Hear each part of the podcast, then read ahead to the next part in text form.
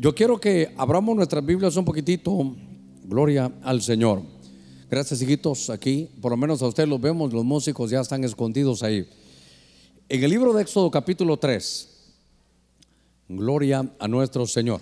Ahí tráiganme esa cajita, si ese nos va a servir. A que Dios los bendiga. Mira una cajita, aquí le voy a poner. Y si usted mira que termino el mensaje, me dice, pastor, la cajita, o mejor la pongo aquí, ¿verdad? Pastor, ¿qué pasó? ¿Qué tiene en esa cajita? No va a pensar que voy a sacar un conejo de aquí, ¿verdad? No, no se preocupe. Éxodo capítulo 3, vamos a estudiar un poquitito la, escritura. Éxodo capítulo 3, gracias hijitos, pueden ya descender y ubicarse en sus lugares rápidamente.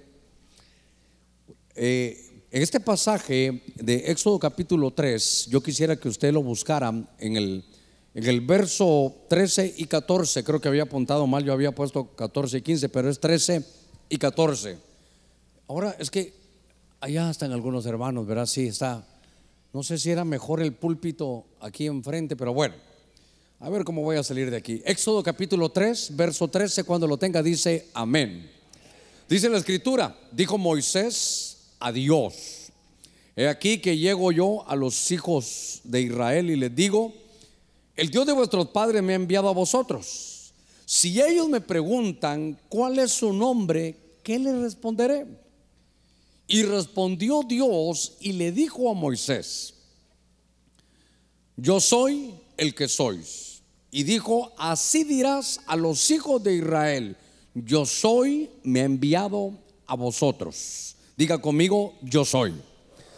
Una palabra de oración y la vamos a poner delante del Señor. Aquí están las peticiones, Padre, en el nombre de Cristo. Gracias esta noche por tu bendición. Ábrenos tu buena palabra. Señor, te pedimos en el nombre de Cristo que nos dé revelación, que podamos entender cada día, Señor, tu buena palabra. Te pido por cada ruego, súplica y petición de tu pueblo. Y al mismo tiempo, Señor, te damos gracias porque tú estás en medio de nosotros y nos vas a dar grandes victorias. Tu Señor ha recibido nuestras peticiones y sabemos que están en tu mano. Esto nos da seguridad. En el nombre de Cristo, gracias Señor, amén y amén. Gloria a nuestro Señor. A ver, démosle palmas fuertes a nuestro Señor. Gloria a Dios. Gloria al Señor. Me tengo que recorrer aquí, ojalá que no me vaya a ir de lado, pero por aquí voy a ir. Si es que sí, ya estoy más aquí, más en medio. Fíjese que cuando veo la escritura, está Moisés. Usted sabe que este es el tabernáculo de Moisés que fue hecho de acuerdo al modelo que Dios le había dado. Y entonces ahora Dios llama a Moisés. Le voy a rogar que todos estén sentaditos. Ahora Dios llama a Moisés. Y Moisés entiende más que, no, no quiero hacer énfasis en el llamado de Dios, sino que a Dios, hermano, sabe que, que Moisés el elegido lo llama. Y fíjese Moisés qué, qué desafío que le dice, mira Señor, está bien, yo voy a ir. Y yo sé que tú eres el grande, el todopoderoso, tú eres el rey de reyes, señores señores, todo lo que usted quiera. Pero cuando la gente me pregunte tu nombre, ¿qué le voy a decir? Y entonces Dios le dice, ¿sabes qué? Dile al pueblo que vas. Cuando te pregunten mi nombre, diles yo soy. Diles que el yo soy te ha enviado. Fíjese, dile que el yo soy te ha enviado. Cuando estamos en toda la escritura leyendo un poquitito, hermano, eh, todo lo que se hace en la Biblia, lo primero que quiero decirle yo que quedó como para el pueblo de Dios como encriptado. Porque lo que sucedía es que ellos, hermanos, querían saber el nombre. Cuando la palabra, eh, la palabra nombre aparece en el hebreo, nombre es oficio, es a lo que se dedica. Y entonces le dice, diles que yo soy. ¿Cómo así yo soy? Diles que yo soy te enviado. Yo soy el que soy. Y entonces se queda el nombre del Señor. Usted sabe que por eso aparece Jehová de los ejércitos, aparece Rafa, aparece el Dios de la justicia, porque son oficios que Dios desarrolla. No es que Dios tenga un nombre, Dios lo que tiene es oficios. Diga conmigo, oficios. Es decir, a lo que Él se dedica. Esa es la fama que Él tiene por dedicarse a ello. Ahora, cuando queda en todo el Antiguo Testamento quedó que el nombre que Dios le dijo a Moisés hermano, era el yo soy. Ahora, cuando se mira en la Biblia también, eh, vemos un poquito de Éxodo, tal vez tendría que ir hasta allá y, está más difícil la pasada hora, pero en Apocalipsis 2.17, en una de las iglesias dice, ¿saben qué? al que venza, a los vencedores, yo les voy a dar del maná. Del maná que está escondido, de ese maná yo les voy a dar. La palabra escondido viene de un griego que se dice cripto, que se dice cripto, de donde viene la criptografía, que hay cosas que no están a la vista normal de todos, sino que, como nosotros decimos, valga la redundancia, están encriptadas, se requiere una llave para poder tener la revelación. Diga conmigo, revelación. Por eso es, hermano, el, el libro de Apocalipsis. Ahora, con estos minutos que estoy hablando yo un poquitito de la introducción, quiero decirle que lo que estoy viendo es que esta noche tenemos, hermano, algo que estaba puesto, hermano, algo que estaba como encriptado, que no cualquiera, hermano, lo podía ver. Pero cuando el Señor vino, Él trajo la revelación. Era muy difícil, hermano, que se pudiera entender todo lo que Dios quería hacer. Ahora, yo siempre he pensado esto que para nosotros es una tremenda bendición. Que todas las cosas que sucedieron en el Antiguo Testamento son sombra y figura para nosotros. Que cuando la Biblia habla, hermano, de, de las historias del Antiguo Testamento, dice que Dios permitió que sucedieran para que nos sirvieran de ejemplo a nosotros. ¿Cuánto? Le he dicho yo, ¿cuánto valdremos nosotros que todos aquellos hombres que vivieron, hermano, las inclemencias del desierto, que pasaron todos esos años, que vivieron esas historias, era solo para que sirvieran de ejemplo para nosotros? No estoy diciendo que no pasó, historia, hechos verídicos que acontecieron. Pero todo eso Dios lo permitió para que nosotros tomáramos nota de las cosas buenas y de las cosas malas que ellos, hermanos, habían cometido. Muy bien. Lo que quiero entonces es ahora que Dios, hermanos, se lleva a Moisés. Este Éxodo 3, es, este fue el, llamado. Y le dice, ¿sabes qué? Yo soy el que soy. Qué raro el nombre. ¿No le parece que un Dios uno entiende mejor como el Todopoderoso? Uno entiende mejor. Cuando, aun cuando se dice eh, Yahvé, que es YHWH, es el, como es, está encriptado, son cuatro letras nada más. Es un nombre inefable, no se puede decir, no se entiende, no está para la, para la mente humana. Y entonces ahora viene Dios y después de llamar, yo quiero que guarde esto, aunque usted ya sabe, muchos ya saben para dónde voy a ir y cuando comience usted va a saber para dónde voy. Pero todo en el Antiguo Testamento, hermanos, cuando el Señor vino, todo era la cátedra de Moisés. Todos tenían que ir a la cátedra de Moisés, que es lo que Moisés había enseñado.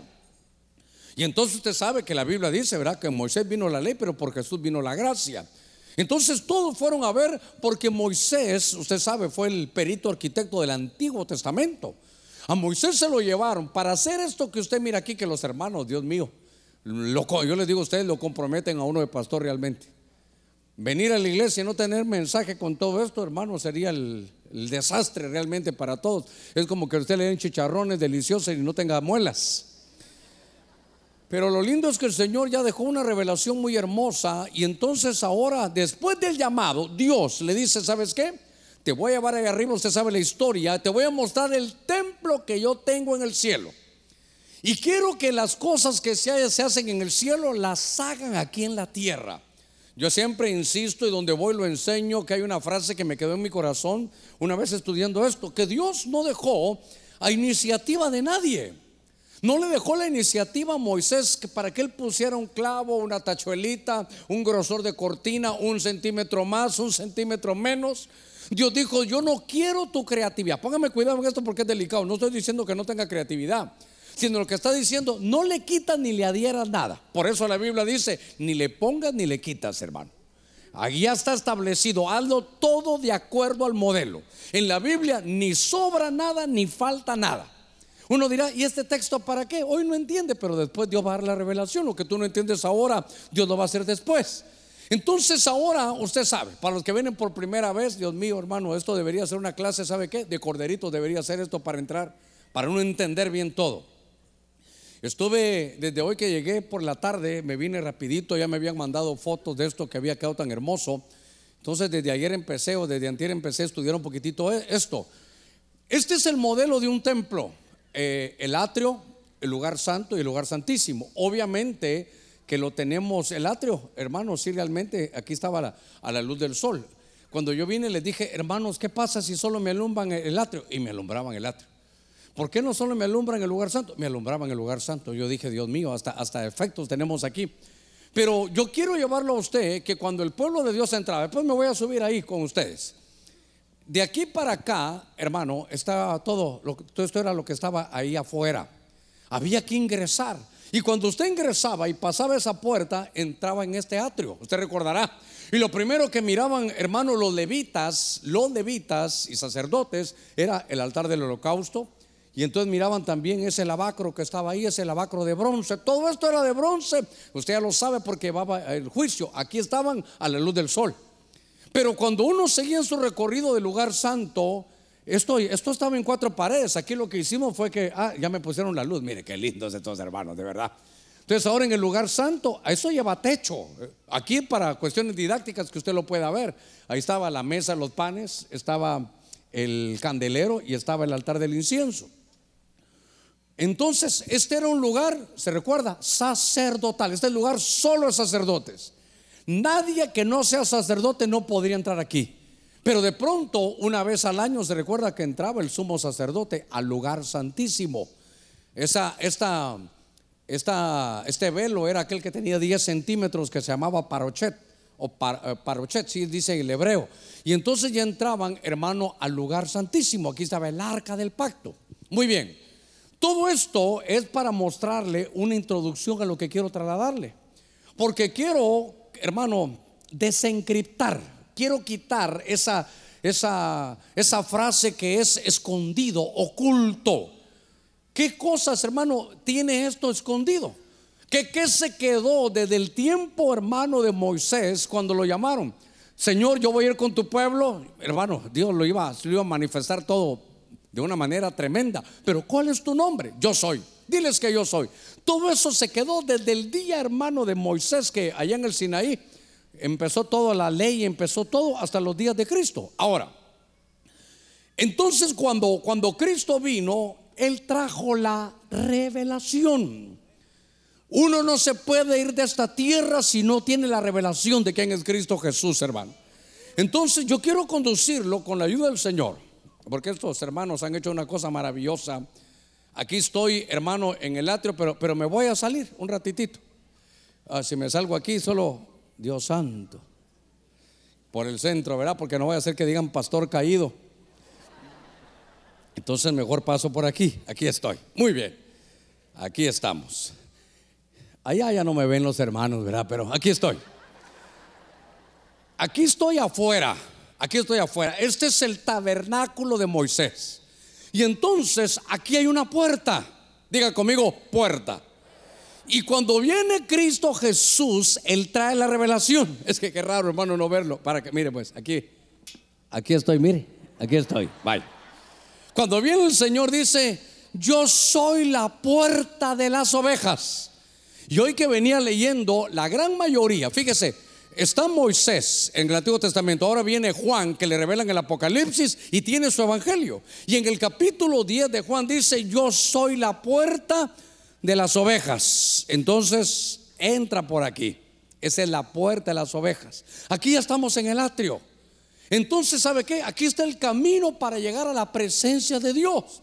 Todos anhelamos, hermano, estar en la presencia de Dios. ¿Cuántos decimos amén? sentir la presencia, estar delante del Señor, disfrutar, hermano, disfrutar de la intimidad de estar con el Señor. Pero mire, el camino es largo. Pero a medida que vamos a ir avanzando esta noche, usted se va a dar cuenta cómo venía la revelación. Por eso el Señor en Juan dice, yo soy la puerta de las ovejas. Y tal vez la primera vez que usted lo oye dice, bueno, yo soy, está bien, pero es la puerta de las ovejas. Diga conmigo, puerta de las ovejas. Quiere decir que cuando usted mira a Juan, cuando llega a su casa, puede ir al Evangelio de Juan, se va a dar cuenta que el que no entra por la puerta es salteador. Hermano, dice el salteador y el ladrón no pasan por la puerta. Nadie va a poder llegar al Padre si no entró por la puerta y la puerta es Cristo. Por eso dice, mire, cuando viene Cristo, a ver, voy, voy a, aquí lo, lo voy a llevar para algo que le quiero grabar, hermano, en su corazón. ¿Cómo se llamaba Dios para Moisés en el Antiguo Testamento? Yo soy, pero, pero yo soy qué? Ahí se quedó. Pero cuando vino Cristo empezó, empezó la revelación y empieza la revelación esta noche. Yo soy la puerta. Diga conmigo, yo soy la puerta. Y entonces ahora que estamos aquí, mire qué trabajo más lindo. Hay aquí cuatro columnas. Los cuatro evangelios. Ahí está el Señor como león en el evangelio de Mateo. Está como siervo en el evangelio hermano de Marcos. Está en el evangelio de Lucas como el hombre. Y está en el evangelio de Juan como Dios. Ya estamos aquí en el atrio. Aquí lo que ilumina, hermano, es el sol. Pero entonces ahora lo primero que vemos es el altar, hermano, el holocausto. ¿Qué sucede en el altar del holocausto? ¿Verdad? Se ofrece un cordero. Entonces, ahora viene Cristo y dice, yo soy el pastor de las ovejas, yo soy la puerta de las ovejas. Ahora dice, yo soy el buen pastor. Pero, ¿qué significa? ¿Qué tiene que ver el buen pastor, hermano, con el altar del holocausto? Que el pastor, dice, el buen pastor, su vida da por las ovejas. Entonces, el buen pastor que le dice, yo soy el buen pastor Sí, Señor, qué bueno. Mire otra vez la frase, yo soy la puerta de las ovejas. Ahora, yo soy el buen pastor. Y el buen pastor que dice, su vida da por las ovejas. De pronto se convierte, hermano, en cordero. Y este altar del holocausto es el, hermano, es, esto es como el altar cósmico, este es el altar de, de toda la creación. Aquí fue donde Cristo vino. Por eso Jesús dice, le voy a decir algo, yo no solo soy la puerta, yo también voy a ser el buen pastor que su vida va a dar por las ovejas. Por eso, ¿sabe qué? Se convirtió en cordero. Y a usted aquí ya conoce mejor la historia. Se recuerda usted que cuando viene el Señor lo detiene Juan el Bautista le dice, eh, espérense, esto, aquí este es un día memorable. He ahí el cordero de Dios que quita el pecado del mundo. Quiere decir que el Señor vino no solo a hacer la puerta, sino Él vino para ser el pastor que da su vida por las ovejas. A ver, ¿cuántos somos ovejas del Señor? Ahora, mire, mire qué cosa más linda. Sí, yo sé que la cosa más linda que tiene es el fuego que está viendo ahorita, ¿verdad? La primera vez, ahora aquí estuvo mi hermano, lo estuvo escuchando aquí predicando, ¿verdad? Ya se dio cuenta que se tomaba mis pepes, ¿verdad? Que no. Bueno, no sé qué excusa habrá dado, pero no le haga caso, no le haga caso, hágame caso a mí. Bueno, cuando estoy viendo eso, oh, ese fuego no estaba como la vez pasada, ¿qué pasó con el fuego? Bueno, déjelo ahí, yo creo que los hermanos, ahí va creciendo ya. Bueno, lo que quiero llevarlo es que ahora viene el Señor y Él es el buen pastor, pero no solo para pastorearnos, sino que Él vino a dar su vida. Le quiero recordar una llamada de una jovencita hace muchos años que me dijo, pastor, tengo una, una pregunta de, examen ahí de teología o de religión o lo que le han dicho. ¿Quién mató a Cristo? ¿Los judíos o los israelitas? ¿Se recuerda? ¿Quién mató a Cristo? ¿Los judíos o los israelitas? Bueno, los judíos, los israelitas o los romanos. Entonces yo dije, los romanos tenían la pena capital. Los que dijeron crucifíquenlo, crucifíquenlo, los judíos. Pero después dice que el Señor murió por mí y por usted. Entonces fue usted y fui yo. Pero yo ya estaba listo cuando de pronto dijo el Señor, es que a mí nadie me quita la vida yo tengo el derecho que obtuve del Padre de poder entregar la vida y volverla a tomar. ¿Sabe? Va, démosle palmas fuertes a nuestro Señor, qué lindo. Él es, él es hermano, el buen pastor, el buen pastor. Entonces, grábese algo, ni los romanos, ni los judíos, ni los catrachos, ni el pastor, ni usted, nadie mató a Cristo. ¿Sabe por qué? Porque no lo podían matar. Usted revise toda la escritura. Dice que lo tenían, hermano. Mira, aquí está, había un abismo que ya lo estaban listos para tirarlo al abismo. Pero como no era su hora, le dijeron, Señor, hoy te van a matar. Él vio su reloj. No, no me va a pedir el texto del reloj. Él vio el reloj, dijo, todavía no es mi tiempo. Y dice que se pasó en medio de todos, como que se hubiera hecho invisible. Pasó, porque no era su tiempo. Señor, ahora te van a hacer algo. Todavía no es mi tiempo. Él ya sabía. Al Señor nadie le quitó su vida. Él por amor a usted y a mí, le entregó, hermano, en el monte Gólgota, para que, mire, ese sacrificio sirviera para que nosotros, hermanos, fuéramos salvos. A ver, démosle palmas fuertes a nuestro Señor. Gloria a Dios. Muy bien.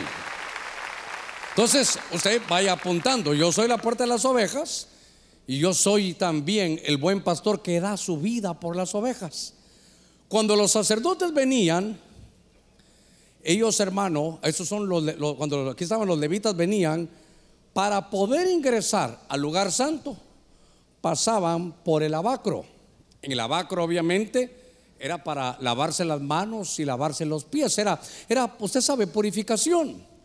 Lo que hablamos en algunos días anteriores, cuando ellos se lavaban las manos ahí, es que ese lavacro lo que es, es, es figura del bautismo en agua. Qué lindo que este próximo sábado va a haber bautismo en agua. Qué lindo. A ver, ¿cuántos nos hemos bautizado en agua ya? ¿Se recuerda lo que hemos hablado? Que en el bautismo de agua, si aquí está el nivel de agua, usted se hace uno con Cristo. Cuando desciende en el agua, usted es uno en su muerte. ¿Se recuerda? Y cuando usted sale del agua, ¿es uno en qué? En su resurrección. Y Jesucristo dijo, yo soy la resurrección y soy la vida. ¿No se recuerda? Creo que es Juan, Juan capítulo 11, verso por ahí, verso 25 creo. Juan 11, cuando está hablando de Marta, María y Lázaro, ¿se recuerda? Y que le preguntan por Lázaro, dice, yo soy la resurrección y la vida. Entonces en el abacro, hermano, hermano, podrán haber muchos ángulos. Pero entonces en el abacro, ahora, en los días del Señor, en Juan capítulo 11, está hermano Marta, María y Lázaro. Y el Señor les dice, yo soy la resurrección y yo soy la vida. A estas alturas del mensaje, usted ya lleva, yo soy la puerta, yo soy el buen pastor que da su vida por las ovejas, yo soy la resurrección. ¿Cuál es el común denominador de esas tres frases? Yo soy, yo. Ahora, ahora, ya entendió por qué el Señor venía, yo soy, yo soy, yo soy. ¿Por qué? ¿Eh? ¿Por qué el Señor venía diciéndole yo soy? ¿Por qué no decía yo seré la resurrección? ¿Por qué decía yo soy, yo soy, yo soy? ¿Sabe qué? Para estarle diciendo, nosotros porque somos hispanos, latinos, no entendemos. Pero con una mentalidad hebrea, ¿cuál era el nombre de Dios en el Antiguo Testamento? Ahora, voy a ir más despacito. Yo le iba a decir así, ¿cuál era el nombre de Dios en el Antiguo Testamento? Pero mire cómo se lo quiero decir. ¿Cuál es el nombre de Dios en el Antiguo Testamento? Yo soy. Y entonces, ¿qué estaba diciendo Jesús cada vez que decía, yo soy? Está hablando de su divinidad. Está hablando de su deidad. Mire, le voy a decir algo tremendo. El problema de hoy en día, en los días que nos ha tocado vivir, no es si la gente cree en Dios o no. Todos creen en Dios, todos creen en Dios. El, el del asunto es, ¿y ya reconociste a Cristo? Porque mire todo lo que dicen, yo estoy aquí, yo ya estoy aquí con el Padre. Con todo respeto, algunos dicen que son testigos del Padre. Pero el que no entra por la puerta, hermano, no va a llegar. La única manera de llegar al Padre es a través del Hijo. ¿Cuántos hemos recibido al Hijo? Usted tiene el camino ya preparado, listo, hermano, para estar con el Señor. Por eso, a ver, démosle palmas fuertes al Señor. Gloria a Dios. Ahora, aquí vamos a recordar algunos puntos, pero lo importante es que estamos, hermano, quitando toda esa, esa, esa criptografía. Solo tengo que ir a, a grabármelo mejor todo lo que estaba escondido, oculto, como que nos han dado la llave y la llave es Cristo. Y entonces en el atrio estaba, hermano, el altar del holocausto, pero mire que la llave, el puente para entrar al lugar santo, al lugar donde solo sacerdotes entran, es el bautismo en agua. Como estoy, estoy hermano, aquí hablando de todo un poquitito. Y es que eh, esto se complica un poquitito. Yo soy, ¿qué dijimos? En el abacro Allá arriba, ¿qué dijimos? Yo soy la resurrección. Porque cuando usted se bautizó en agua y bajó, estaba debajo del agua, usted se hizo uno con Cristo en su muerte. Pero cuando usted salió del agua, se hizo con Cristo uno en su resurrección. Espéreme que tengo que tragar saliva. Y entonces, ¿qué pasa? Cuando un cristiano entró por la puerta de las ovejas, ya reconoció a Cristo en su sacrificio como buen pastor, pero no se bautiza en agua. Silencio en la iglesia de Cristo de Benecer. ¿Sabe qué es esto? El bautismo en agua, apúntelo, es el boleto para resurrección. Ahí después pregunta si quiere. Voy a adelantarle, no estoy diciendo que nunca va a resucitar, pero en el primer turno no va a resucitar en el cuando dice, y los muertos en Cristo, ¿qué dice? Resucitarán primero. Si no se ha bautizado en agua, ay, qué pena me va a dar, hermano. Porque usted me va a decir, pastor, yo le voy a decir, sí, lo prediqué un día martes. Por eso martes ni te cases ni te embarques. Por eso el martes hubiera llegado, ya lo hemos dicho. Porque entonces, cuando Cristo dice, yo soy la resurrección, mire, el que, a ver, es bien sencillo, no he rebuscado, ya se lo he preguntado. ¿qué se requiere para resucitar? Morir. Y cuando usted bajó a las aguas del bautismo, ahí murió. Y al salir, ahí resucitó. Yo soy la puerta, yo soy el buen pastor, yo soy la resurrección. A ver cuántos nos hemos bautizado en agua. Gloria a Dios. Bueno, sigamos. Pastor, yo no. El sábado, que ni se le vaya este sábado. Este sábado se tiene que ir a bautizar. Entonces ahora los levitas, una vez que se habían, hermano, desarrollado, pasaba aquel sacerdote, ellos los levitas eran, hermano, como le dijera, esta era su parte práctica durante cinco años. De 25 a 30 años ellos aprendían al cordero, a colocar, hermano, la leña, a, colocar esto, porque cuando ya eran sacerdotes, a los 30 años, edad sacerdotal, podían cruzar este velo. Entonces, al cruzar este velo, entraban al lugar santo. Diga conmigo, lugar santo. Entonces, ahora estamos en este tabernáculo. Y usted recordará que aquí aparece, hermano, la menorá Aquí aparece el candelero. Los sacerdotes, hermanos, lo hacían. Y entonces, cuando se enciende el candelero, lo que provoca es luz. Yo quiero recordarle algo, que esto es para, estamos aquí, hermano, eh, eh, en una manera didáctica haciéndolo. Es que, como no los veo los hermanos allá, ¿verdad? Entonces, recuérdese que aquí había techo, aquí había una pared. Aquí está, aquí solo se podía entrar, hermano, por, por eso. Y claro, aquí hay, hay cinco columnas que hablamos que eran los cinco ministerios, lo enseñamos, pero ahorita estoy, ahorita estoy desencriptando. Estamos desencriptando el tabernáculo. Porque entonces ahora tenemos la menorá, tenemos el candelero, tenemos la luz. Y cuando Cristo vino, Él dijo, yo soy la luz. ¿Se recuerda? Yo soy la luz del mundo. Si usted lo busca, es yo soy la luz del cosmos. Entonces ahora, en cada una, hermano, del recorrido que tenemos en este tabernáculo, va a aparecer Cristo. Mire, como ya alguna vez lo hemos visto, pero, pero no tan detalladamente. Y al estar, hermano, quitando estas llavecitas, estos, estos cerrojos, va a cobrar más fuerza quién era Jesús. Todo este tabernáculo, hermano, si uno, si, si no hubiéramos tenido la revelación que el Señor le dio a Pablo y la que ahora el Espíritu Santo le da a usted, no íbamos a entender nada de qué, de qué servía esto.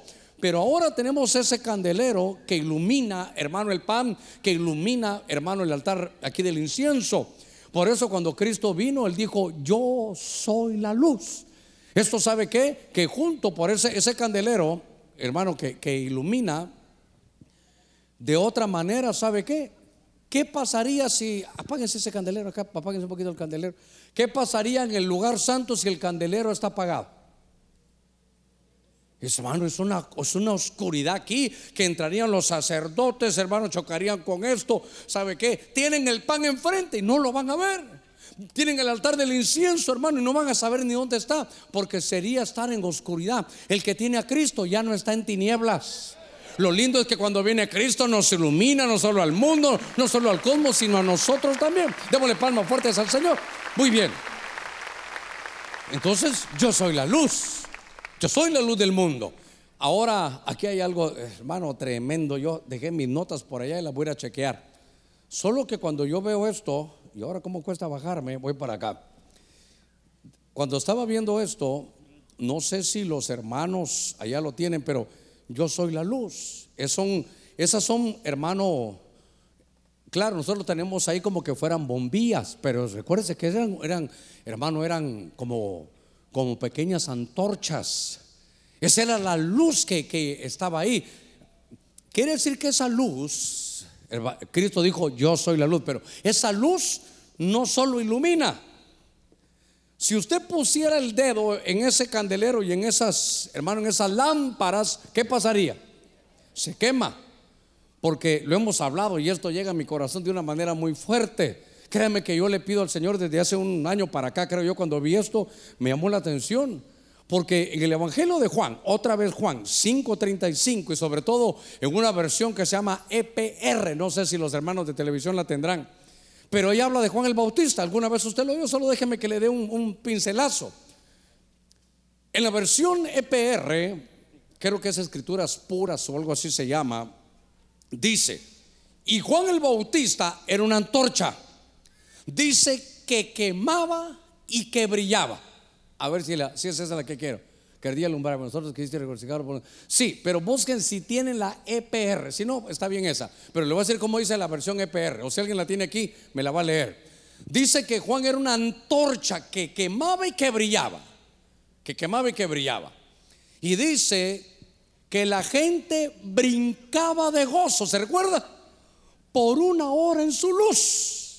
Cuando yo vi eso dije, Señor, yo nunca, yo siempre he pensado que Juan predicaba muy fuerte, pero cuando vi, eh, pero usted dirá, pastor, pero está hablando de, Jesús y ahora se pasó a Juan. Sí, Jesús dijo, yo soy la luz del mundo.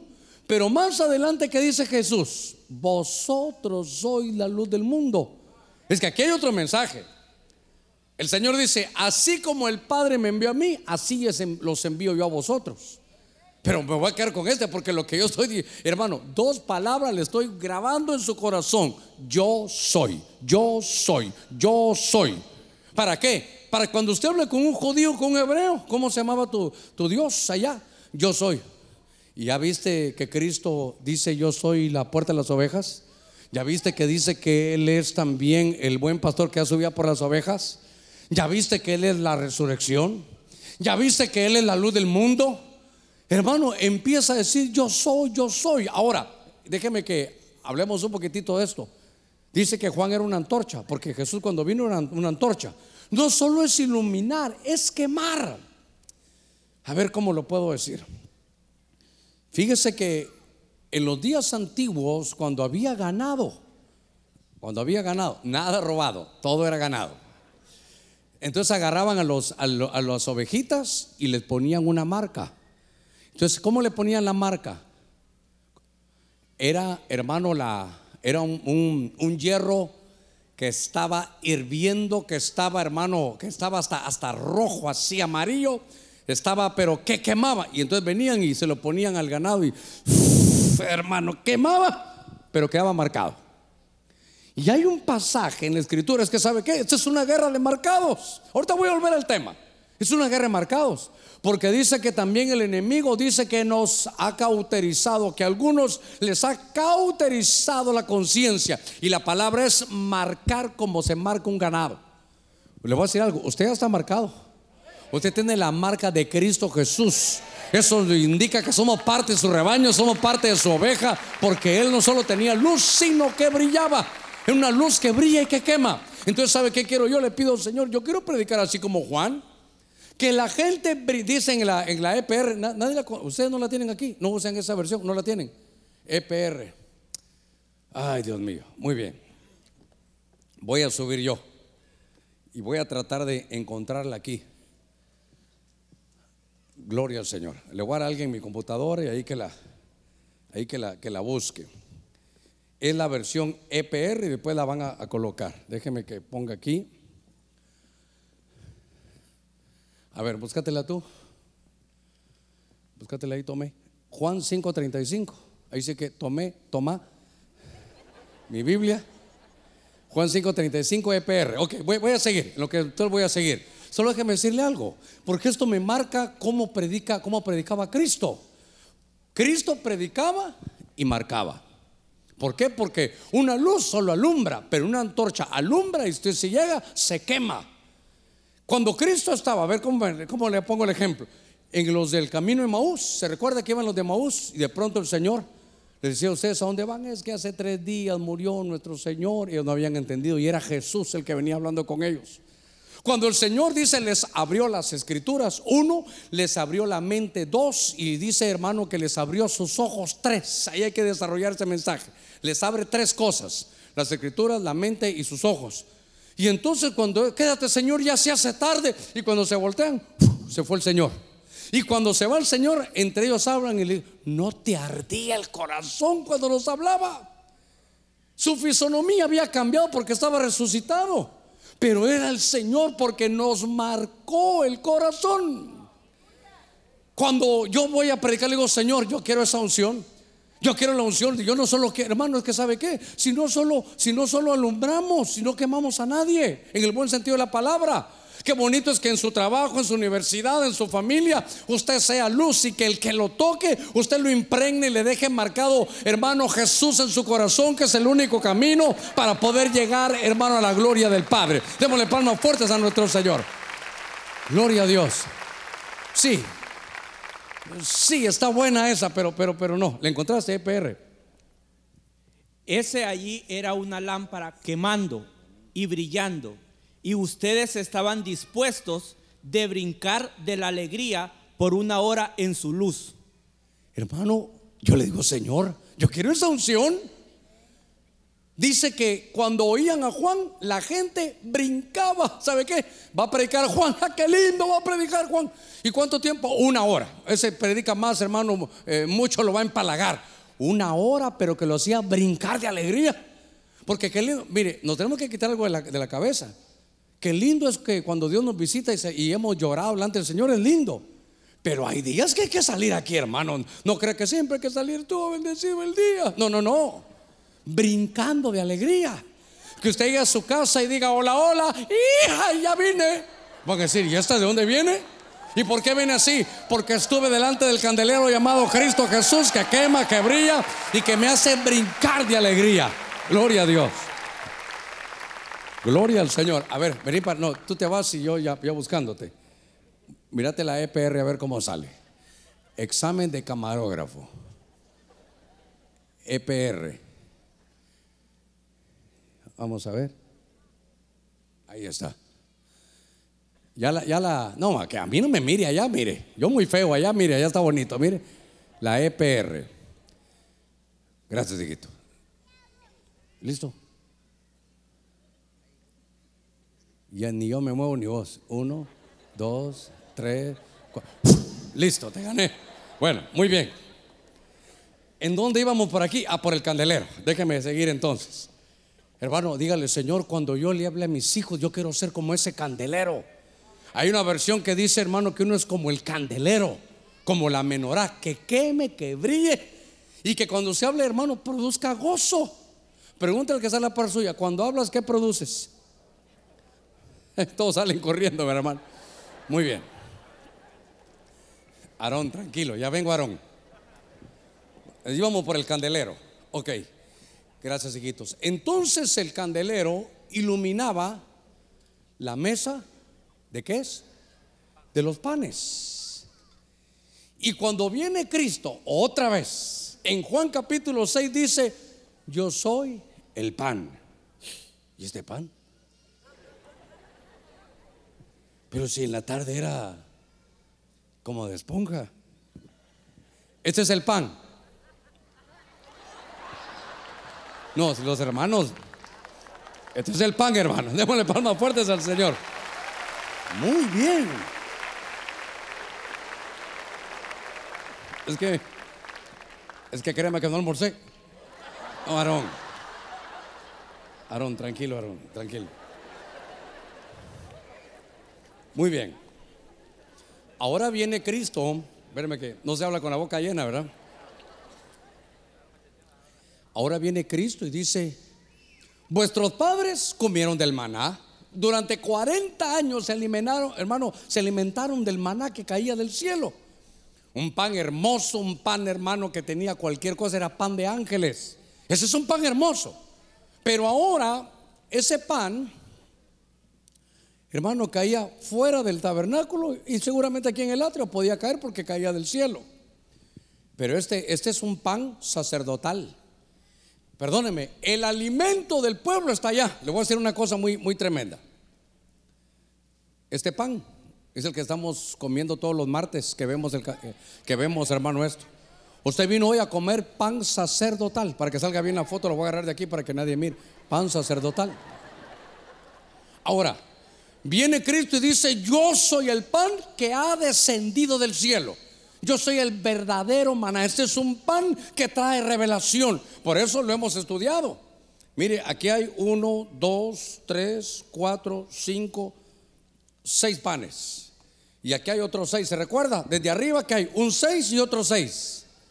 66 libros de la escritura. A ver, ¿para cuántos soy su pastor? No se va a molestar conmigo. Pastor, ¿qué libro me recomienda para crecer en mi sacerdocio? ¿Qué cree que le voy a decir? Es que hay un libro que habla de, echar fuera demonios, hay un libro que habla de esto, hay un libro que habla del otro. Hermano, hay 66 libros en ese que tiene usted en la mano, que es toda la escritura que fue inspirada por Dios para que usted pueda crecer, desarrollar, hermano, su sacerdocio. Este es el pan sacerdotal. Démosle palmas fuertes al Señor. Jesús es el pan. Cuando estábamos viendo un poquitito la mesa, vimos todos sus aditamentos, Dice que también en la mesa, hermano, con todo lo que estudiamos, usted sabe, aquí estaba doble corona y vimos a Cristo aquí, pero, pero cuando vemos, había un, un poquito, hermano, de vino. A ver si este vino servía para las libaciones. Ese sí no me lo voy a tomar. Este vino servía para las libaciones. Este vino salía de la, de la vida, usted sabe, las uvas. Y cuando vemos esto en todo, hermano, perdónenme, en toda la liturgia sacerdotal, sin revelación, qué aburrido, hermano, qué aburrido. Pero viene Cristo y dicen, ¿se recuerdan de ese vino que estaba ahí? Yo no solo soy el pan, yo también soy la vid verdadera. Cristo vino y otra vez en Juan, eh, creo que el pan, creo que es Juan 6, pero el vino es Juan capítulo 15. Ahorita que venía ya leyendo, ya en esos tiempos que uno le permite, cuando uno viene ya de regreso a casa, me di cuenta que el yo soy aparecía, hermano, en Juan. Que Juan tenía la revelación del yo soy. Y ahora dice, yo soy la vid verdadera. Y por eso se recuerda, hermano, que esto, esto nos habla a nosotros de muchos ángulos. De hablar de la vid verdadera podemos tener varias cosas que hablar. Pero lo que yo quiero dejarle es que Cristo habla en Juan, ahí en capítulo 15, dice, yo soy la vid verdadera. Eh, yo soy la vid y ustedes son los pámpanos. Quiere decir, hermano, los sarmientos, ustedes son los racimos de uvas. Yo soy la, la vid, ustedes son los racimos de uvas. Pero lo que nos quiere entender el Señor es que para dar fruto no, no es tarea tuya, sino solo es que te dejes, porque a ti te va a correr la savia que corre por toda la vid. Esa sabia es el Espíritu Santo que corre por toda la vida verdadera. Y si tú estás ahí puesto en la vida verdadera, tú eres hermano participante de esa naturaleza hermosa de Cristo. Por eso cuando se habla de la vida verdadera dice, fuera de mí, se recuerda, separado de mí, nada podéis hacer. Esto nos habla de muchas cosas. Mire, mire. ¿Qué pasa con un racimo hermoso de uvas, pero hermoso? Lo cortamos y lo dejamos ahí, hermano, en una mesa, sobre todo en este nuestro clima. ¿Cómo está en 15 días ese racimo que estaba hermoso? Se secó, se secó. Eso nos habla de la dependencia, hermano. A ver, de la dependencia que usted tiene de la iglesia de Benecer. ¿Cuántos dicen amén? padre, hoy estoy solo entre aprobados. De la dependencia que usted tiene de su pastor. Ah, qué lindo. Eh, no he trabajado en balde. De la dependencia que usted tiene de Cristo Jesús. Démosle palmas fuertes a nuestro Señor. Gloria a Dios. Qué lindo. Hermano, me voy a ver mal un ratito. Me voy a ver peor. Me voy a ver peor. Pero le voy a decir algo. Pruebe si quiere. Pruebe si quiere. Pruebe si quiere. Al ratito vamos a venir de regreso. Porque separados de Él, nada podemos hacer. Nadie va a levantar la mano. Alguna vez se me hace que detrás de esa sonrisa tan santa, alguna vez se, me hace que se fue al mundo. O que usted dijo, ya no te busco, Señor, aquí está mi renuncia, no vuelvo a venir. Yo no sé si aguantó una semana, dos semanas, un mes, pero al final ahí viene uno y regresa. Si no sabe con quién hable, con el pródigo. Llévese la herencia. ¿Sabe qué hizo? Cambió su herencia en dinero, dice la versión K2. Ahí venía, como veníamos con Germán platicando, y me decía, mira esa versión, cambió su herencia por dinero, cambió lo espiritual por dinero. Se fue, dijo, hoy me la gasto, me voy a una región lejana donde nadie me conoce. Y vino el desastre, porque la, la vida verdadera te enseña, separado de Él, nada puedes hacer. Y sabe qué lindo, hermano, que el Señor nos eligió. Usted no eligió a Dios, Dios lo eligió a usted. No, uno dice, yo recibí a Cristo, hermano, perdóneme, desde el punto de vista de la escritura, Dios lo recibió a usted. Es más, porque usted ya estaba en el libro de la vida desde antes de la, desde antes de la fundación del mundo. Ya Dios tenía un proyecto y un plan para usted. Usted es parte de la vid verdadera. Démosle palmas fuertes a nuestro Señor. Mire qué, qué hermoso esto. Entonces, fíjese cómo, cómo va atravesando todo. Porque vimos ahora que Él es la luz del mundo, Él es el pan que ha descendido del cielo, Él es la vid verdadera. Bajo toda esta iluminación, ahora venimos, hermano, al altar del incienso. Yo sé que tú estás aquí con eso, solo déjame llevar algo aquí. Ustedes no, se muevan de aquí, quédense ahí tranquilos. ¿Qué me sirvió para del atrio pasarme al lugar santo? ¿Cuál era la llave? ¿Verdad? Este lavacro era, era mi puente para entrar, atravesar, hermano, el, este, este velo y entrar ahora a la dimensión donde aquí ya no ilumina el sol, aquí es el candelero, la luz del Espíritu es Cristo, que es, hermano, la luz del mundo, que quema y que brilla, es el pan, es la vid verdadera. Pero entonces, esa es la llave. Y claro, ya le hemos hablado, hablamos del altar del incienso, son las oraciones, está bien, hermano, hay cinco aditamentos que se miran ahí en las especies para hacer el, hermano, el aroma, todo ese incienso. Hay cinco maneras que el Señor oraba, pero lo que quiero trasladarle es que este, hermano, es, el camino, es el camino para atravesar, hermano, este, este lado y llegar al lugar santísimo. Entonces, es que lindo, hermano. Aquí, mire, este sí es puro, hermano. Aquí sí no, este no es efecto. Dios santo. Aquí están las Cargalo porque a mí. Espérate, espacio. Aquí están las brasas, hermano. Ahí están las brasas encendidas. Bueno, no sé si las encendiste o no, pero ahí están las brasas encendidas. Ahora, ahora. Quiere decir que este es el camino para entrar a una relación con el Padre. Y cuando viene Cristo Jesús dice, yo soy el camino, la verdad y la vida. Quiere decir que el Señor dijo, el único camino para llegar al Padre, hermano, es Él. No hay otro. Eh, yo voy a, eh, yo no, no, robo, no abuso, no miento, yo no me porto mal, eh, yo no bailo pegado, no me echo la quebradita, yo no he matado a nadie. Nadie se salva por obras. Hermano, hay un pasaje tan tremendo, tan terrible en el libro de Isaías, que dice que nuestras buenas obras para buscar justicia delante de Dios Ay, hermano, son como trapos de inmundicias que me da pena, como dice la versión Rotterdam. Dice, hermano, que nuestras, nuestras obras como para, para ganarnos, para granjearnos el favor de Dios, son como trapos de menstruo. Pastor, no le oí bien, ahí lo busca después, ya no lo quiero repetir. Mire lo que dice la escritura. Por eso el camino se llama Cristo.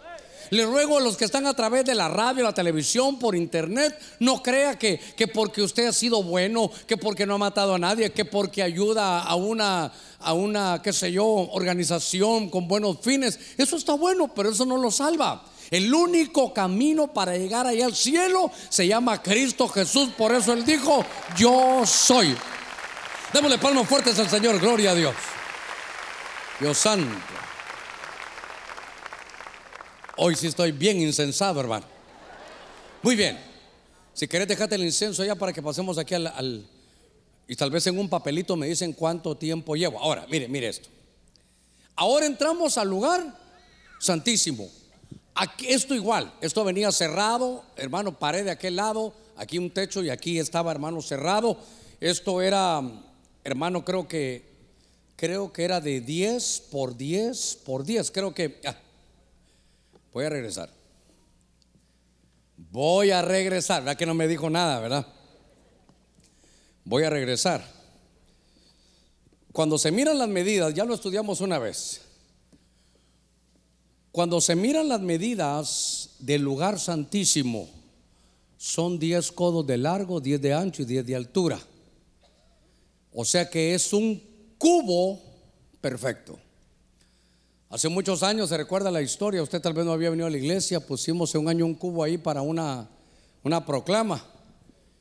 Y los que se dicen saber, que al final no saben nada, que esa iglesia, ¿cómo es posible? Ustedes ciegos no se dan cuenta, ese pastor, creo que me dijeron que era masón. lo que me estaba poniendo era panzón, pero masón no. Entonces que era masón, que era esto y que el otro.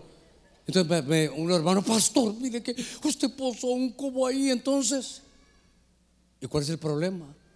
No, pastor, que un cubo. Sí, pero ¿cuál es el problema? Pastor, que un cubo. Sí, tercera vez. ¿Cuál es el problema? Es que alguien dijo, ¿y tú qué has leído en la Biblia? El cubo era, el lugar santísimo era un cubo perfecto.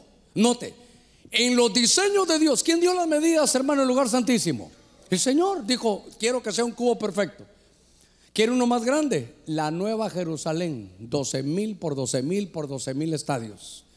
La Nueva Jerusalén es una ciudadela que es un cubo perfecto. Ahora, estamos en el arca del pacto, porque eso me llamó la atención.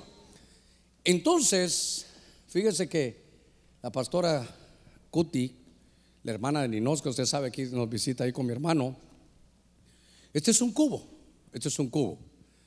Pero cuando usted abre un cubo y lo desarma, ayúdame, José, ayúdame un poquito aquí, o tú tenías otro ahí. Mire, eh, ah, así. Entonces lo vamos a desarmar. Lo vamos a desarmar. Pero ¿cómo vas a hacer para que lo vean desde aquí? Así. Ahora, mírenlo allá en la, en la, pantalla. Si yo agarro ese cubo, a ver, si yo agarro el arca del pacto, hermano, y la abro, ¿qué hay ahí? Y fíjese, le voy a contar. Yo no sé si usted se recuerda que estudiamos la cruz en todo el tabernáculo. Y cuando ya después pasé y, cuando agarré eso y, y vi, dije, Dios mío, enseñé la cruz. Les preparé el pastel y no le puse guinda. Pues esta es la guinda del pastel, lo que nos hizo falta para que se dé cuenta que para, hermano, cuando el pueblo de Dios llegaba al lugar santísimo, había algo ahí escondido, estaba encriptado. Un cubo al desarmarse es la cruz de Cristo. Nadie llega a la presencia de Dios si no pasa por la cruz de nuestro Señor Jesucristo. Él sea toda la gloria, toda la honra, todo el poder. A ver, démosle palmas fuertes al Señor. A su nombre, a su nombre. ¡Qué Dios tan grande! Por eso es que Jesús le, mire, él estaba todos los días en las calles. Ya gracias, hijito, gracias. Estaba todos los días en las calles y le decía, yo soy la puerta de las ovejas.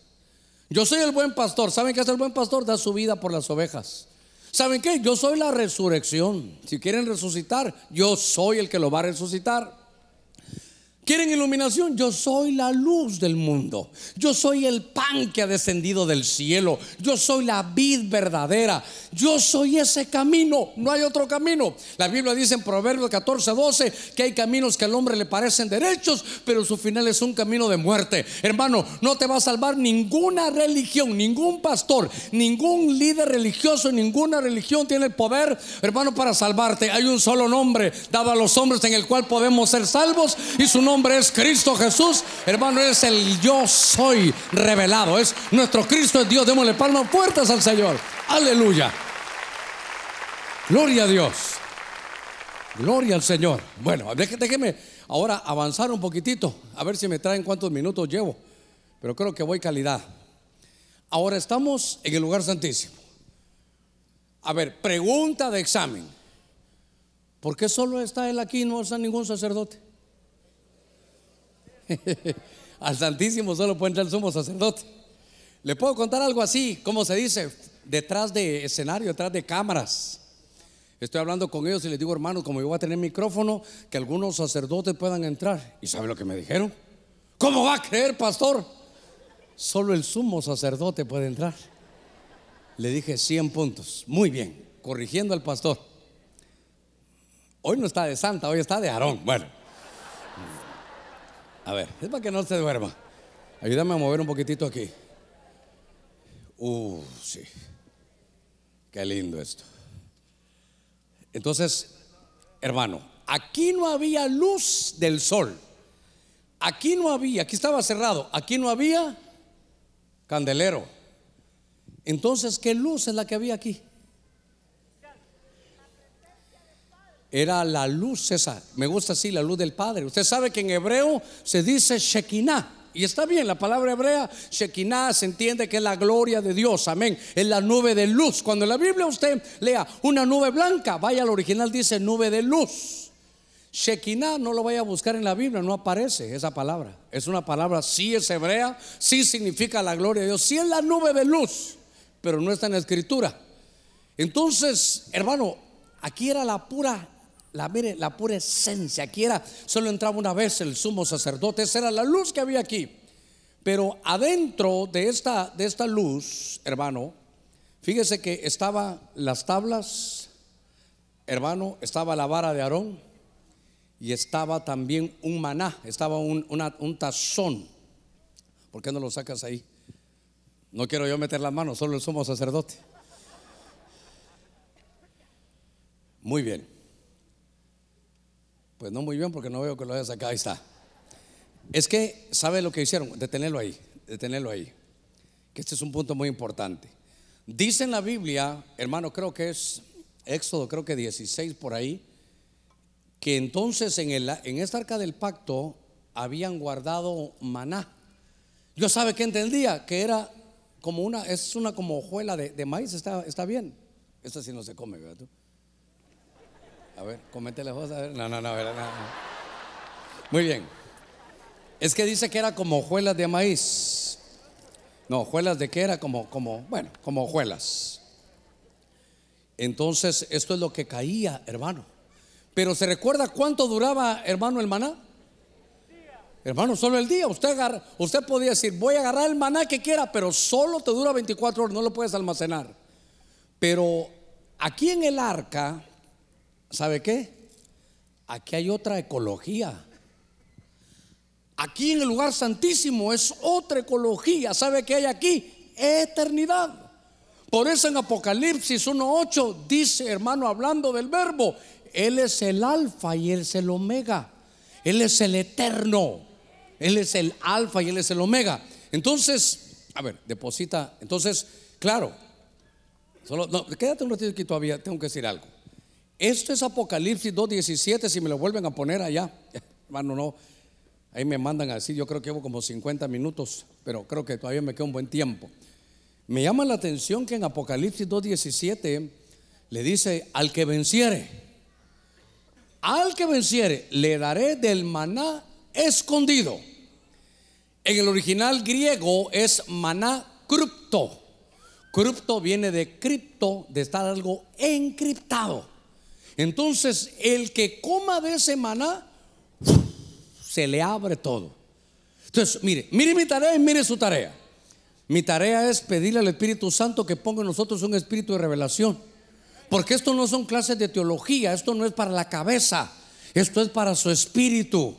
Para que usted sepa que toda la Biblia está encriptada y que el único, la llave para desencriptar todo se llama Cristo Jesús. ¿Cuántos tenemos a Cristo Jesús?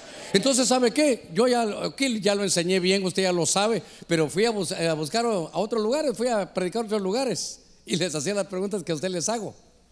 Pero entonces me di cuenta de algo, que la gente tiene que saber que toda su mirada, su fe, su esfuerzo, su búsqueda está en comer de ese maná. Entonces ahora, fíjese, mire los panes. El maná que caía del cielo para todo el pueblo. Eso es un, tipo de pan que te da fuerza para atravesar todo el desierto. No me cabe ni la menor duda, durante 40 años está la historia que eso se logró. Ese es el maná, diga conmigo el maná. Pero luego hay otro tipo de maná, pero este es el pan sacerdotal. Este es el pan sacerdotal. Ese es el pan, ese es ver la Biblia bajo la iluminación del Espíritu. Aquí que se requiere que usted, se, hermano, sea sacerdote. Eso es lo que es, que usted entienda su identidad. Pablo, hermano, dice en Romanos 15, 16 que hay que predicar este evangelio a manera sacerdotal. Pedro dice, vosotros sois real sacerdocio.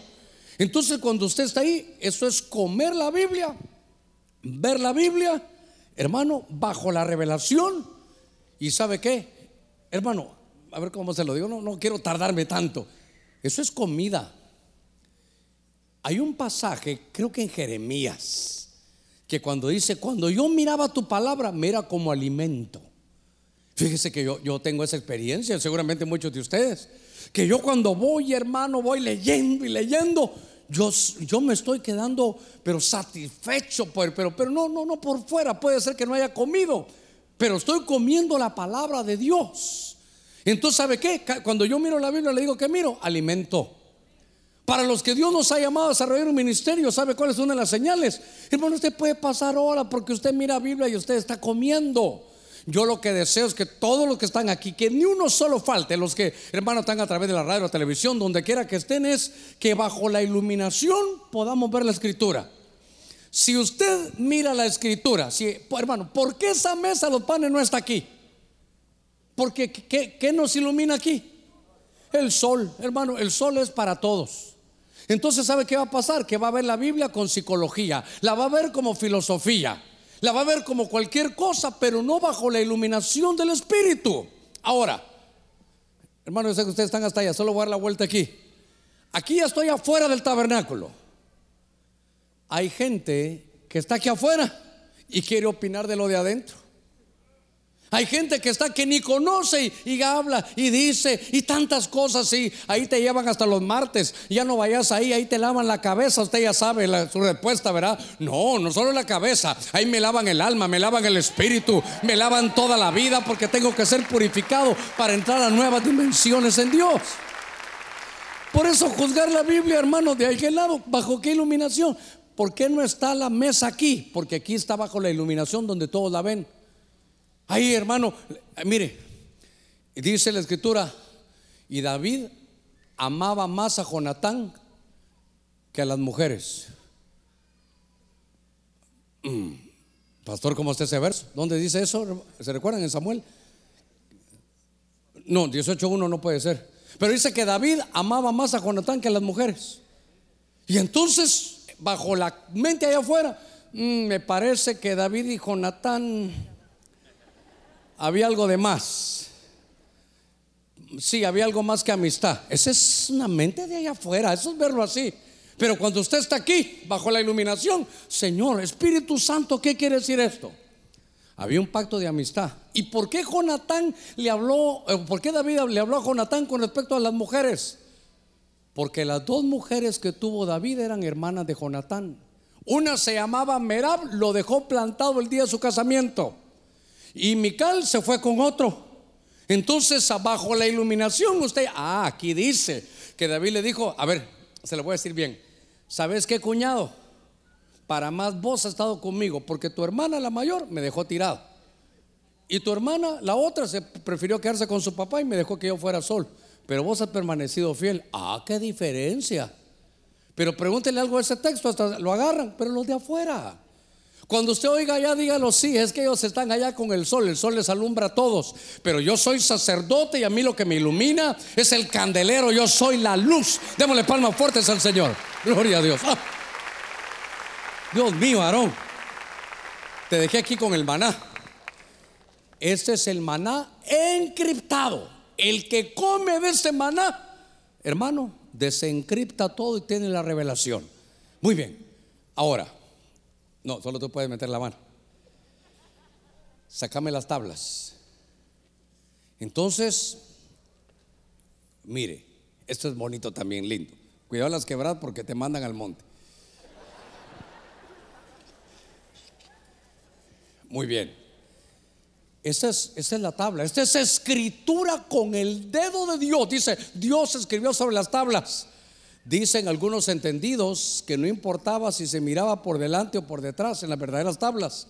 Dice que no importaba por dónde usted lo miraba, que siempre salían los mandamientos de Dios. Ahora, estamos viendo a Cristo aquí. Y entonces aquí vemos la escritura. Y por eso vuelvo a San Juan capítulo 14, verso 6, que decía, hermano, yo soy el camino.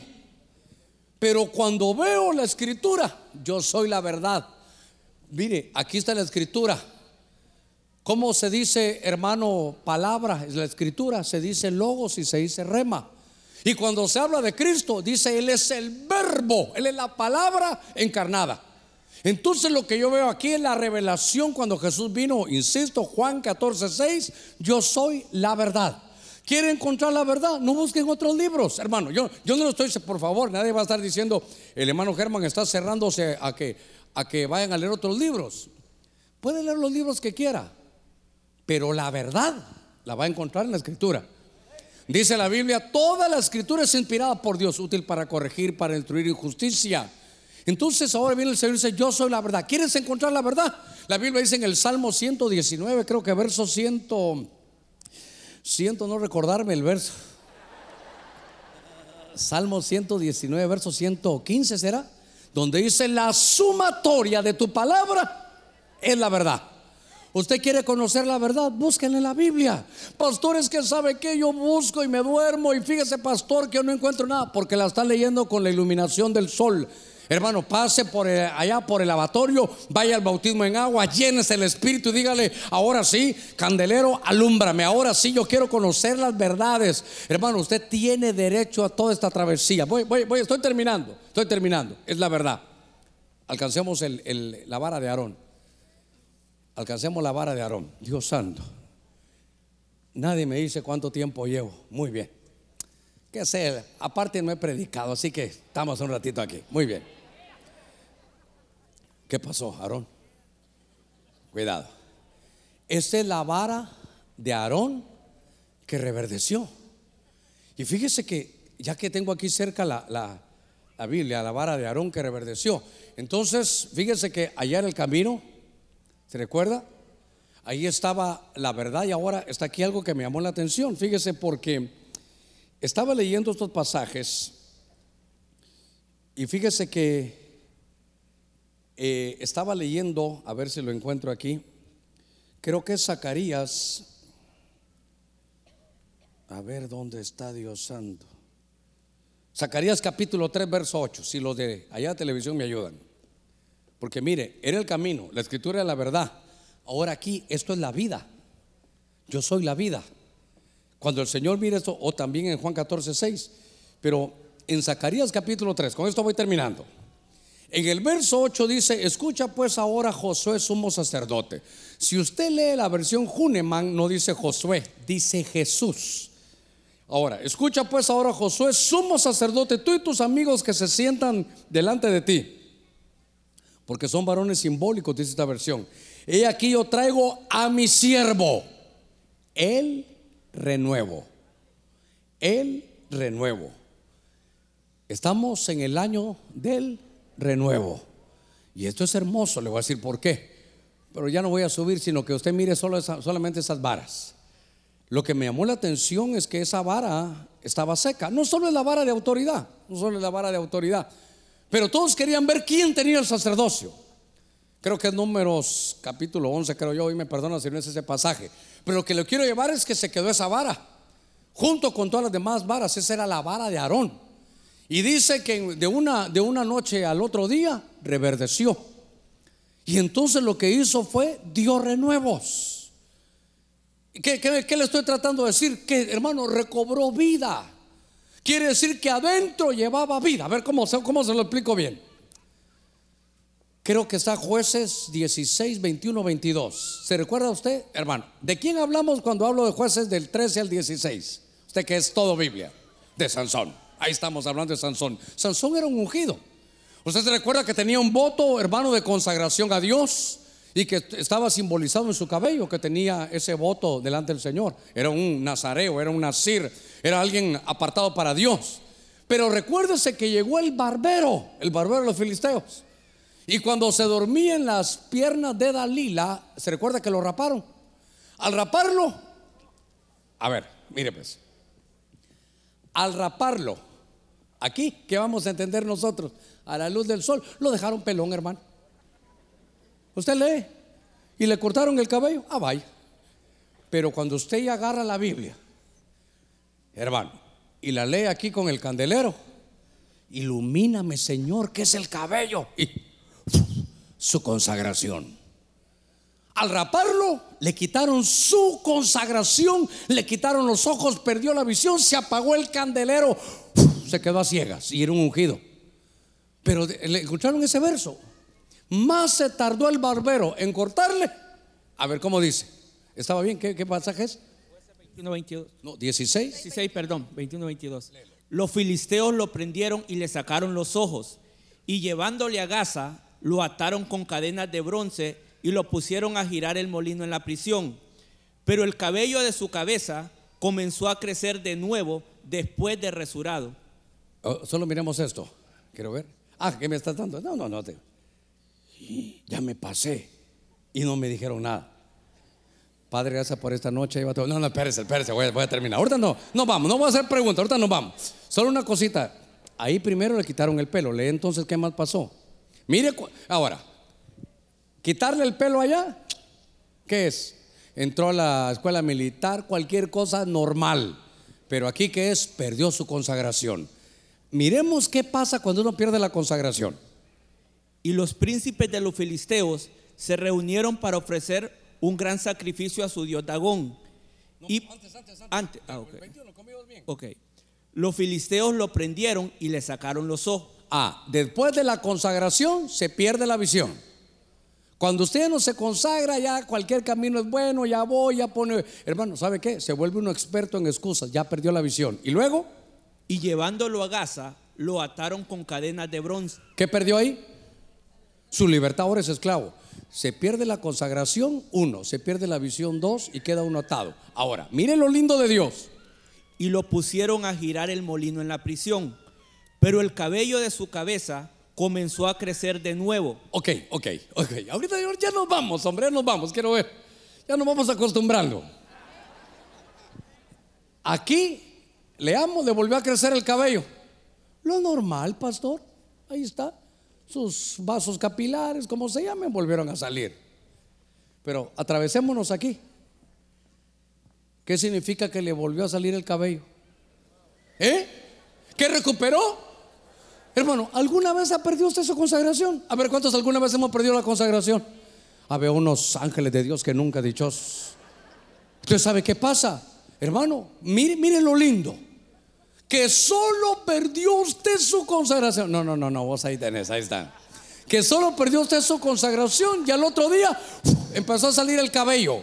¿Qué le empezó a salir otra vez? La consagración. Le tengo que decir algo que espero que usted lo haya experimentado si le ha tocado esto, si alguna vez usted cayó, falló, se fue al mundo, se reía delante de los chistes verdes, hermano, usted era el que más chistes hacía, calidad, dijo malas palabras, hermano, y se fue, llegó a su casa, adiós amigos, tiró el cigarro y entró. Pero cuando ya entró a su casa ya está solo y usted sabe que es cristiano. Ay, ay, ay. Y usted ya sabe que es cristiano. ¿Cómo se siente? ¿Qué hice? Qué ridículo, ¿por qué bebí? Y es posible que así, mire, ¿por qué bebí, Señor? Y al otro día, yo quiero ir al culto. ¿Por qué? Porque hay vida dentro de usted. Es Espíritu Santo, hermano. Usted es participante de la naturaleza divina. Usted tiene adentro la vida. Por más que lo tiren, usted se va a levantar siete veces que hará el justo. Y aún de la séptima se levantará. Démosle palmas fuertes al Señor. Ah, pero démosle palmas fuertes, Él sea toda la gloria. A su nombre, a su nombre, a su nombre. Yo soy la vida, dice Cristo. Cualquiera que ha caído su mano al suelo, levántese porque el suelo no es su lugar, el cielo es su lugar. Sentado, hermano, a lugares celestiales con Cristo. Démosle palmas fuertes al Señor. Gloria a Dios. Muy bien. Ya no la puede guardar. Ahora, voy a resumir porque, hermano, esto es hermoso. ¿Sabe qué hicimos hoy? Le quitamos todos los, todas las, toda la criptografía que esto tenía. Ahora entienden por qué Jesús. ¿Cuántos, cuántos vimos? Usted me lo va contando ahí. Yo soy la puerta de las ovejas. Yo soy el buen pastor. Yo soy la resurrección. Yo soy la luz del mundo. Yo soy el pan que ha caído, que ha descendido del cielo. Yo soy la vid verdadera. Yo soy el camino. Yo soy la verdad, yo soy la vida, yo soy el alfa, yo soy el omega. El yo soy de Moisés es Cristo, es el verbo encarnado. Jesús es Dios. Démosle palmas fuertes a nuestro Señor. Ah, qué lindo. Gloria a Dios, gloria al Señor. Vamos a poner todos de pie, nos vamos a poner todos de pie. Yo no creo que vayan a haber preguntas, hermano. Porque hoy sí quisiera que no hay preguntas porque se entendió todo. Porque usted sabe que eso siempre pasa, ¿verdad? No hay pregunta porque o no se entendió nada o se entendió todo. Dos palabritas quiero dejarle ahí en su corazón. ¿Qué palabras son? Yo soy. El yo soy encriptado, todo el hermano, desde los días de Moisés, encriptado. Diles que yo soy, diles que yo soy, diles que yo soy. Para que una noche como hoy usted mire desencriptado todo el tabernáculo de Moisés. La Biblia es como, con todo respeto Señor, como una llanta de bicicleta. Todos los rayos al centro. Cristo, Cristo, Cristo, Cristo, Cristo. Oramos, Padre, en el nombre de Cristo te damos gracias esta noche por la luz de tu Espíritu. Gracias por todo el trabajo de todo este equipo, Señor, que hace que estas noches sean de una gran bendición. Te pido, mi Dios, que pueda grabar con fuego, Señor, dos palabras en tu pueblo. La revelación que pueda ser, Señor, desencriptado. Señor, todo aquello que estaba escondido, que todo lugar donde este mensaje llegue, sepamos que tú eres el yo soy. Tú eres el verbo. Tú eres la puerta de las ovejas. Tú eres el buen pastor que da su vida por ellas. Tú eres, Señor, el camino, la verdad, la vida. Tú eres la resurrección. Tú eres el pan de vida. Tú eres la luz del mundo. Tú eres la vida verdadera. Tú eres el camino. Tú tienes toda la verdad. Yo quiero, Señor, que un espíritu de revelación venga. Así como te mandaron a ti, tú dices que nos vas a enviar. Enviamos, Señor, envíanos como luz. Que cada uno de hoy se vaya como una antorcha encendida te pido, mi Dios, que donde vayamos podamos, Señor, quemar, llevar luz. Que podamos dejar una marca en el corazón de esta ciudad, en el corazón de su trabajo, ahí todos los que están, en el corazón de la universidad donde usted va, que quede grabado, hermano, que usted sea esa antorcha que alumbre y que Cristo sea glorificado, que esta ciudad sea entregada, hermano, a nuestro Señor, en el nombre de Cristo. Lo creemos y lo recibimos. Lleva a tu pueblo con paz y con bendición. Tú eres el alfa y el omega. Tú eres el principio y el fin. Gracias que nos has elegido. En el nombre de Cristo. Gracias Señor. Amén. Y amén. Que Dios lo guarde y lo bendiga. Primero Dios nos vemos el viernes. Bendiciones.